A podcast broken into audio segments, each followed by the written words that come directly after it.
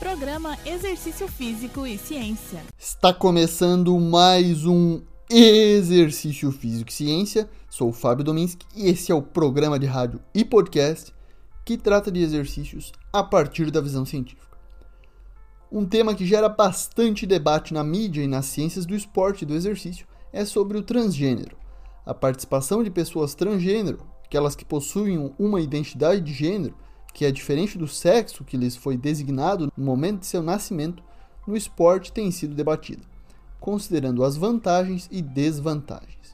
Os homens possuem vantagens no desempenho físico sobre as mulheres no esporte competitivo. A vantagem no componente da aptidão física de força para os homens sobre as mulheres é inerentemente ampla.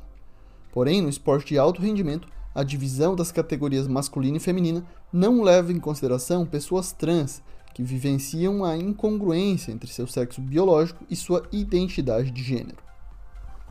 Mulheres que queiram se assumir homens para competir entre eles praticamente não sofrem limitações legais, devido ao fato de que as possibilidades de vantagens físicas serem quase nulas. A maior discussão ocorre sobre mulheres transgênero, biologicamente homem, mas se identifica como mulher, com vários exemplos, como a Tiffany e a Tia Thompson no voleibol, a Lauren Hubert no levantamento de peso e Mac Baggs no wrestling. De acordo com o estudo, a falta de ambientes inclusivos e confortáveis é a principal barreira para a participação de pessoas trans no esporte. O mesmo estudo verificou que as pessoas transgênero tiveram uma experiência negativa em esportes competitivos devido às restrições que a política do esporte impôs a eles.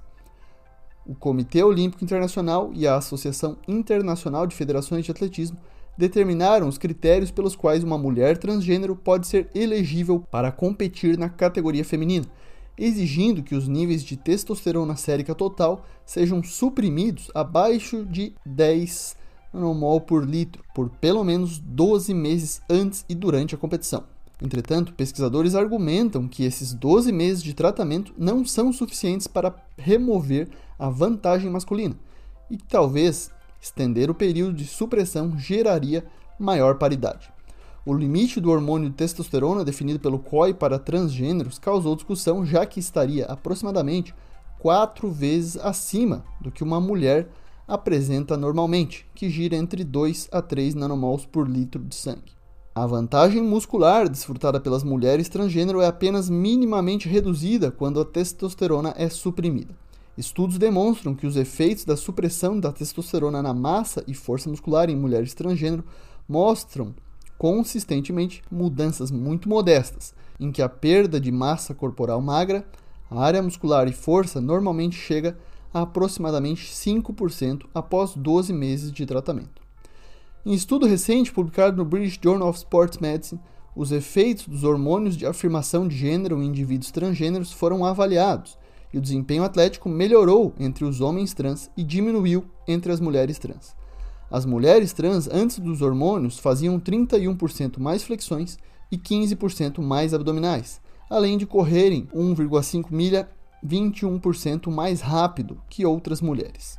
Após dois anos tomando hormônios feminizantes, as diferenças nas flexões e abdominais desapareceram, mas as mulheres trans ainda eram 12% mais rápidas na corrida. Já entre os homens trans, antes dos hormônios, eles executavam 43% menos flexões e corriam 1,5 milha 15% mais devagar do que os outros homens. Depois de um ano tomando hormônios masculinizantes, não havia mais diferença nas flexões ou tempo da corrida, e o número de abdominais realizados em um minuto por homens trans excedeu a média de desempenho dos outros homens. Nessa pesquisa entre mulheres transexuais, as vantagens competitivas dos efeitos da exposição à testosterona continuaram além dos 12 meses. As evidências atuais nos mostram que os órgãos reguladores de competições esportivas devem exigir mais de um ano de supressão de testosterona antes da competição, ao criar diretrizes para a inclusão de mulheres trans no esporte. Lembrando que o esporte deve ser, sobretudo, uma ferramenta de inclusão social, independente de gênero, raça, cor ou outras características. Esse foi mais um Exercício Físico e Ciência. Todos os nossos programas estão no Spotify, Google Podcasts, na Amazon Music e no Apple Podcasts. Um abraço e até a próxima. Você ouviu Exercício Físico e Ciência com o professor Fábio Dominski, na Rádio Desk FM 91.9.